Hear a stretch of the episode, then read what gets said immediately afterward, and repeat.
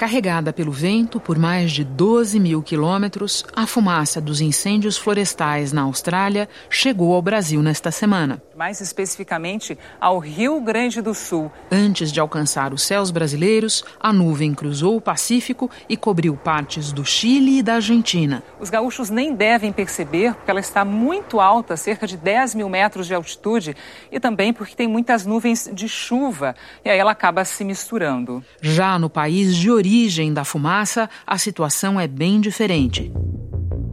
Incêndios florestais na região leste da Austrália obrigaram a retirada de centenas de moradores. A fumaça cobriu Sydney. A qualidade do ar ficou muito ruim em toda a cidade. Por isso, autoridades emitiram um alerta para as pessoas não praticarem exercícios físicos ao Nesse ar livre. domingo, foi a vez da capital do país, Canberra, amanhecer com o céu laranja. Canberrans woke to an orange glow, but it wasn't the sunrise. A qualidade do ar tá na, na, na Austrália no momento está uma das piores do mundo, né? Qantas cancelling all flights in and out of Canberra tonight. It follows Na verdade, até você estando fechado dentro de casa, você consegue sentir o cheiro de queimado. A Austrália se prepara para uma nova retirada em massa de moradores das regiões mais atingidas pelos incêndios florestais. O estado de Vitória, no sul do país, declarou emergência por causa das condições do clima.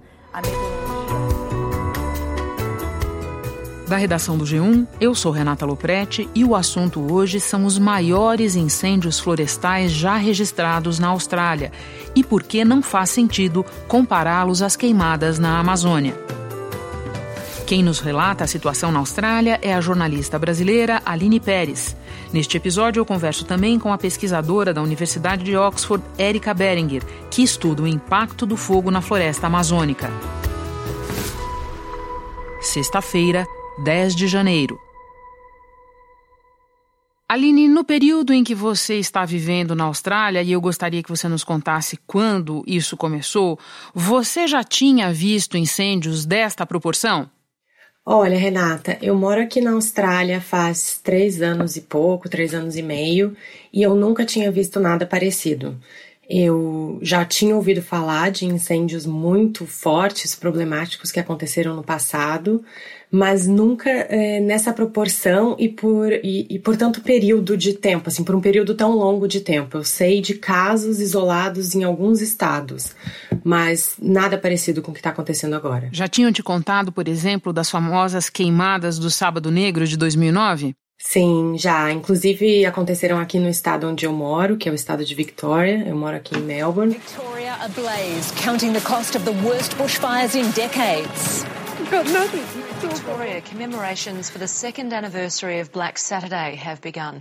Então, é, é, um caso bem famoso e, e, foi muito trágico, né? Foi o pior incêndio, com mais de 170 pessoas mortas, mas é, como está acontecendo agora, realmente está sendo muito diferente pelo, pelo longo período em que as queimadas estão acontecendo e também por toda a extensão de terra, né, em que está que tá dominando o país todo, porque na verdade o país inteiro está afetado, seja por fogos ou pela fumaça que está chegando em vários, em todos os estados. Pois é, e como você disse, você vive no estado de Vitória, que é um dos mais afetados. E o que a gente sabe é que a temporada de fogo começou há bastante tempo, mas ela veio para o noticiário, noticiário internacional mais recentemente. Conta para nós quando é que foi que a coisa se agravou? Sim, é. começou em setembro com alguns incêndios no sul de Queensland e no norte de New South Wales, mas eu acho que é, não só a mídia internacional, mas também a mídia local e, e, e os australianos em geral estavam esperando que fosse algo localizado, né, como foi nos anos passados, assim, um incêndio que, que, que teria sido contido.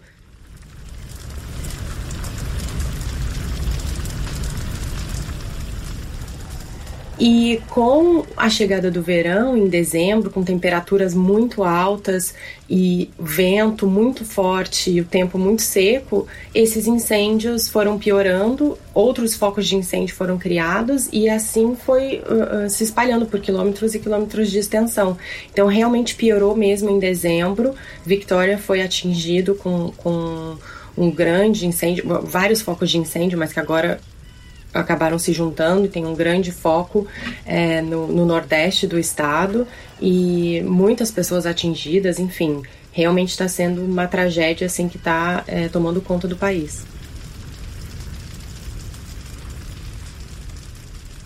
Você disse que a tragédia toma conta do país, até porque a fumaça se espalha para muito além de onde está o fogo, mas existe uma parte mais afetada, né? Pode explicar para nós que parte é essa geograficamente? Sim, então, é, os estados de New South Wales, na verdade, Nova Gales do Sul, de... como a gente fala Isso, aqui. Isso, é. O estado de Nova Gales do Sul, que é onde fica Sydney, é, é o estado mais afetado até agora. E, e, é também o estado mais populoso da Austrália, né? Então lá ainda tem mais de 100 incêndios ativos. É, muitos hectares foram queimados e, e a maioria do, das pessoas que vieram a falecer e também de casas que foram atingidas são de lá. Então, em todo o país são mais de 10 milhões de hectares queimados, mas em New South Wales, uh, quase metade disso. Números conservadores, digamos assim, como eles falam, uma estimativa conservadora é de que mais de meio bilhão de animais tenha sido afetado. Mas, na verdade, especialistas falam que não tem como dimensionar agora é, o número exato, porque não são só é, koalas e cangurus. Em Nova Gales do Sul, uma mulher arriscou a vida para salvar um koala que estava machucado pelas chamas. Ela cobriu o animal com uma camisa e prometeu levá-lo para um hospital próximo especializado no tratamento da espécie. Segundo é toda uma fauna e uma flora é, muito rica. Inclusive agora também é, sabe que, que esses incêndios vão ter um impacto muito grande no vão ter um impacto muito grande nos rios da Austrália, então isso também vai impactar mais ainda peixes e toda toda a, a vida que, tem em torno disso. Então, está sendo muito difícil, na verdade, de, de ter a dimensão real do quanto que a vegetação e o quanto que os animais foram afetados, até porque tá, o governo não está conseguindo sobrevoar essas áreas, né? Ah, faz poucos dias, se não me engano, dois dias atrás, que eles conseguiram que os helicópteros sobrevoem algumas das áreas que estão queimadas, porque a fumaça tinha baixado um pouco. A lineária atingida já é maior que a do estado de Santa Catarina. Você pode nos dar a dimensão dos prejuízos? Eu me refiro a número de mortos, pessoas retiradas de suas casas e também a tragédia ambiental. Até agora, 28 pessoas morreram e mais de 6 mil casas e prédios foram destruídos. Como eu falei, são mais de 10 milhões de hectares queimados no país todo. Mas a gente sabe que muitas pessoas foram afetadas, é, tanto pessoas que estavam uh, passando férias em lugares, porque muitos desses lugares que queimaram são lugares turísticos. No estado Vitória, o governo ordenou a retirada dessas 30 mil pessoas de uma região turística chamada East Gippsland, que fica a 140 quilômetros de Melbourne, é a segunda maior cidade do país e a capital do estado. Então, assim, por exemplo, aqui em Victoria, mais de 4 mil pessoas ficaram presas numa praia porque não evacuaram a tempo, tiveram que ser transportadas para outra parte do estado de barco. Bom, você acabou, há pouco você nos falava das altas temperaturas. E como você bem sabe, os brasileiros, especialmente os que vivem do sudeste para cima, estão razoavelmente habituados com altas temperaturas, mas não o que vocês estão vivendo aí agora, mas máxima média de quase 42 graus, é, lugares que chegam a re registrar 48, 49 graus Celsius. Pode nos contar, Aline, na vida real, como é que é lidar com temperaturas altas assim? É, não é nada parecido com o que a gente está acostumado no Brasil, até porque aqui as temperaturas elas mudam muito drasticamente. Então, um dia tá 17 graus, no outro vai fazer 45. Então é bem complicado, assim, no dia a dia, é, saber mesmo o, que roupa vestir e também agora em relação à qualidade do ar. É, o ar tá muito, muito ruim, né? A qualidade do ar tá, tá bem precária em vários lugares e também nas, nas grandes cidades da Austrália, em Melbourne, em Sydney, em Canberra. É, ninguém estava esperando também que, que, que essa mudança acontecesse assim cada vez mais frequente. Na verdade, a gente sabe pelas mudanças climáticas e por tudo que especialistas falam, mas viver no dia a dia é bem complicado mesmo. No meu caso, por exemplo, um pouco antes do Natal, é, os incêndios em New South Wales estavam tão intensos que a fumaça de lá chegou a Melbourne. Então eu estava numa praia em Melbourne, era um dia que a temperatura ia chegar a 44 graus. Eu estava na praia de manhã ainda, quando a temperatura ainda estava em torno de 30, 30 e poucos. E o céu que estava azul, lindo, é, de repente, em questão de minutos, ficou completamente coberto de uma fumaça muito densa, cinza escura. E, e eu achei que era um incêndio aqui em Melbourne. E depois a gente foi é, procurar, enfim, na internet e descobriu que na verdade era fumaça vinda de New South Wales. Então, as temperaturas são altas, o vento é intenso, não é um clima agradável para estar na rua.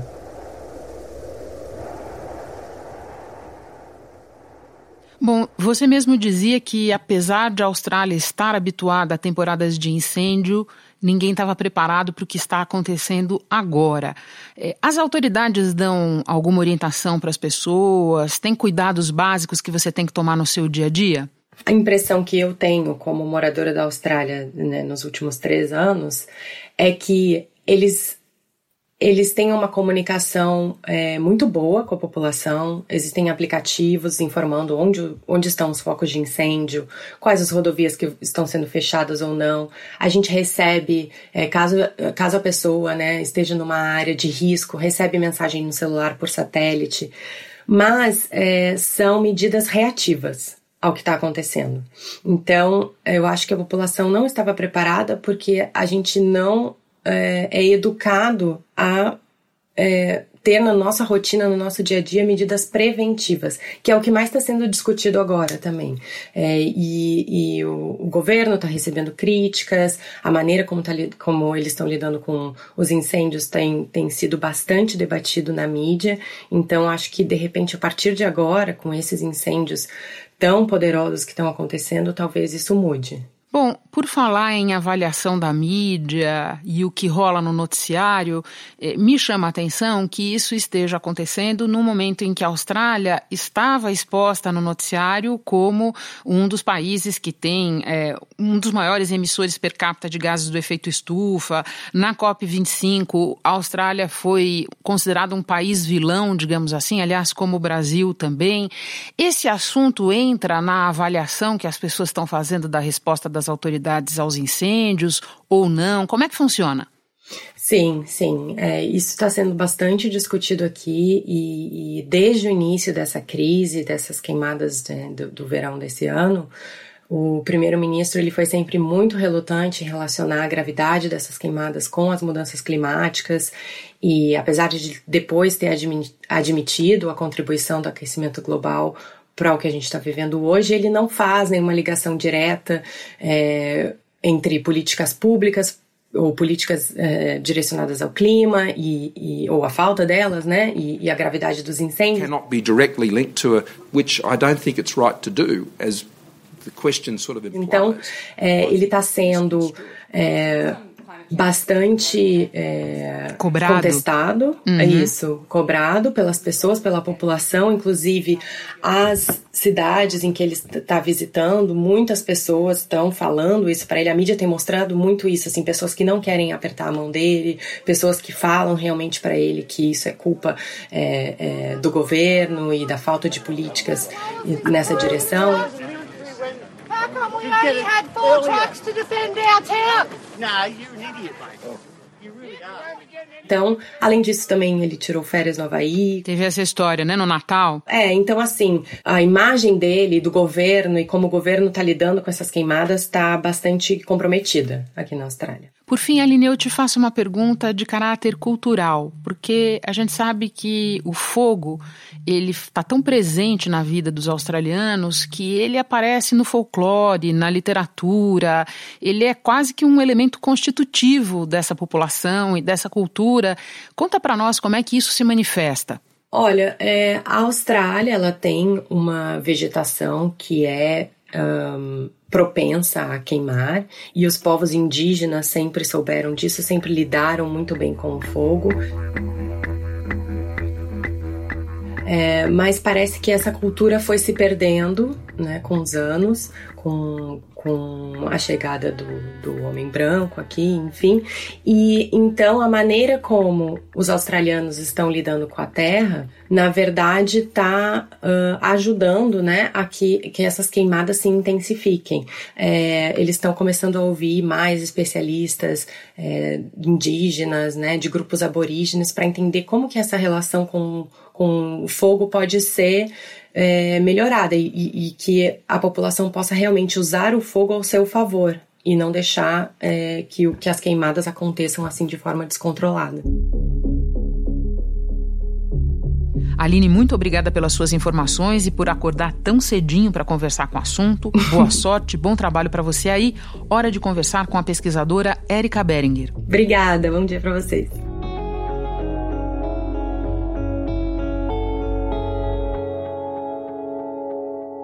Érica, recentemente o ministro do Meio Ambiente comparou os incêndios na Austrália com as queimadas na Amazônia e comparou é, favoravelmente a nós, digamos, porque lembrava que o tamanho da área afetada lá é seis vezes maior.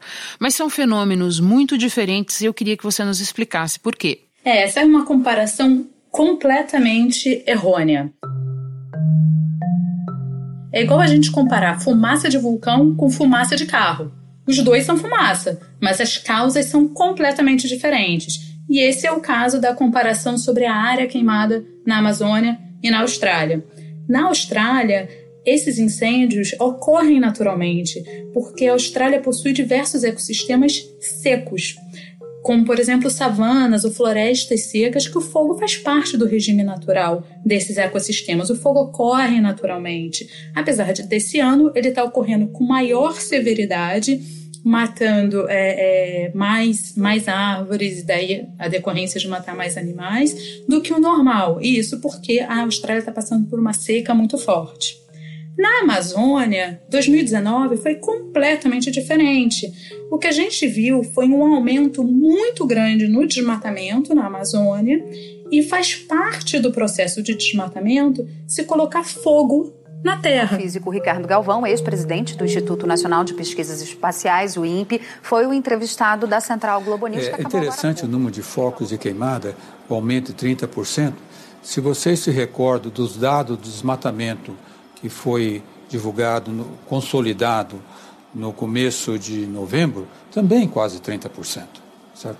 Então, o, o, o incêndio na Amazônia é uma consequência do desmatamento. Por quê? Uma vez que a floresta é cortada, não, não faz sentido ela continuar ali no chão. A gente tem que colocar fogo para ela literalmente virar cinzas e a gente poder plantar.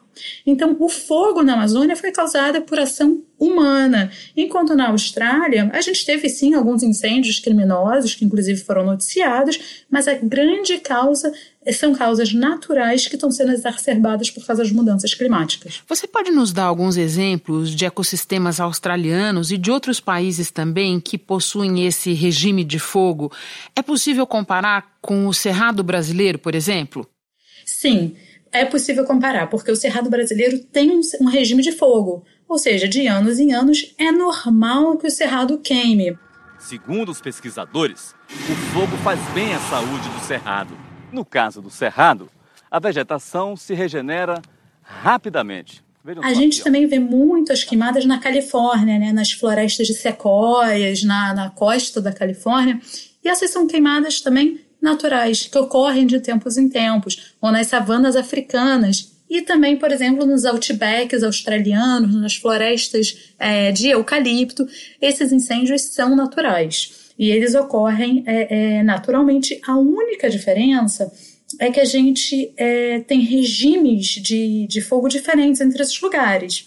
Eles voltam, o fogo volta em intervalos diferentes. Em alguns desses desses ecossistemas vai demorar 10 anos para o fogo voltar, em outros vai demorar 5 anos, por exemplo. E o que explica a intensidade dos incêndios deste verão? Porque quando a gente olha os números da Austrália, vai acompanhando no noticiário, fica sabendo que o que está acontecendo lá este ano é muito diferente do que aconteceu em temporadas anteriores de fogo.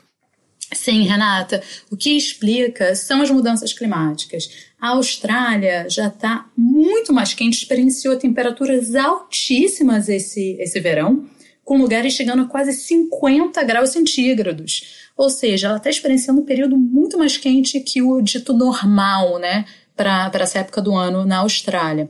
E ao mesmo tempo, a seca começou antes do que costuma, é, do que normalmente costuma começar e está durando mais tempo também.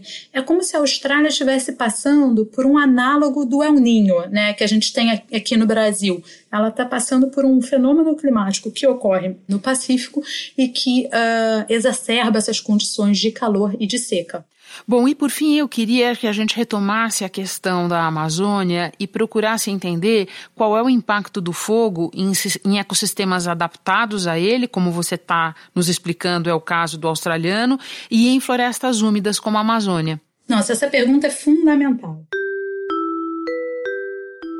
porque a resposta desses ecossistemas úmidos, ou seja, que não estão acostumados com fogo, como a Amazônia, e os ecossistemas secos, que estão acostumados com fogo, são completamente diferentes.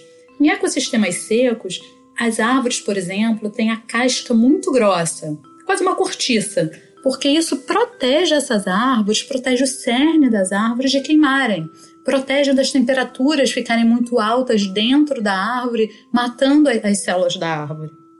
Agora, em florestas úmidas, a gente não tem qualquer tipo de proteção. A casca das árvores na Amazônia é super fininha. Então, um fogo, mesmo de baixa intensidade, já aumenta a temperatura de uma forma que é suficiente para matar a árvore, para matar as suas células, o que então mata a árvore. Em termos de recuperação, nesses sistemas que estão acostumados com fogo, ela ocorre de uma forma muito mais rápida. Por exemplo, tem várias espécies de plantas que elas só vão germinar, a, a, a semente só vai nascer depois do fogo.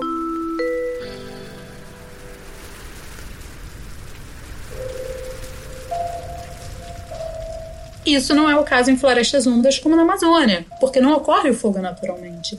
Então, uma vez que ocorre o fogo, mata 50% dos indivíduos 50% das árvores morrem e continuam morrendo ao longo dos anos, não é uma morte imediata, e não tem nenhuma árvore que vai brotar imediatamente depois do fogo. O que a gente tem sim é uma invasão de espécies generalistas, aquelas que crescem em qualquer lugar, que no terreno baldio do lado da sua casa vai estar crescendo. Então a gente perde uma biodiversidade imensa e fica com uma floresta muito mais simples em termos de biodiversidade. Portanto, a descaracterização da floresta úmida é muito mais grave do que o fenômeno é, num ecossistema como o australiano, é isso? Perfeito, Renata. Érica, muito obrigada pelas tuas explicações. Bom trabalho para você aí. Obrigada a você. Tchau, tchau. Este foi o assunto podcast diário do G1. De segunda a sexta, nós aprofundamos um tema relevante do noticiário em conversas com repórteres, especialistas e personagens da notícia. O assunto está disponível no G1, no Apple Podcasts, no Google Podcasts, no Castbox, no Spotify, na sua plataforma preferida, onde você pode assinar e seguir a gente para não perder nenhum novo episódio. Comigo na equipe do podcast estão Mônica Mariotti, Isabel Seta, Luiz Felipe Silva, Thaís Matos, Sérgio Fernandes e Giovanni Reginato. Eu sou Renata Loprete e vou ficando por aqui. Até o próximo assunto.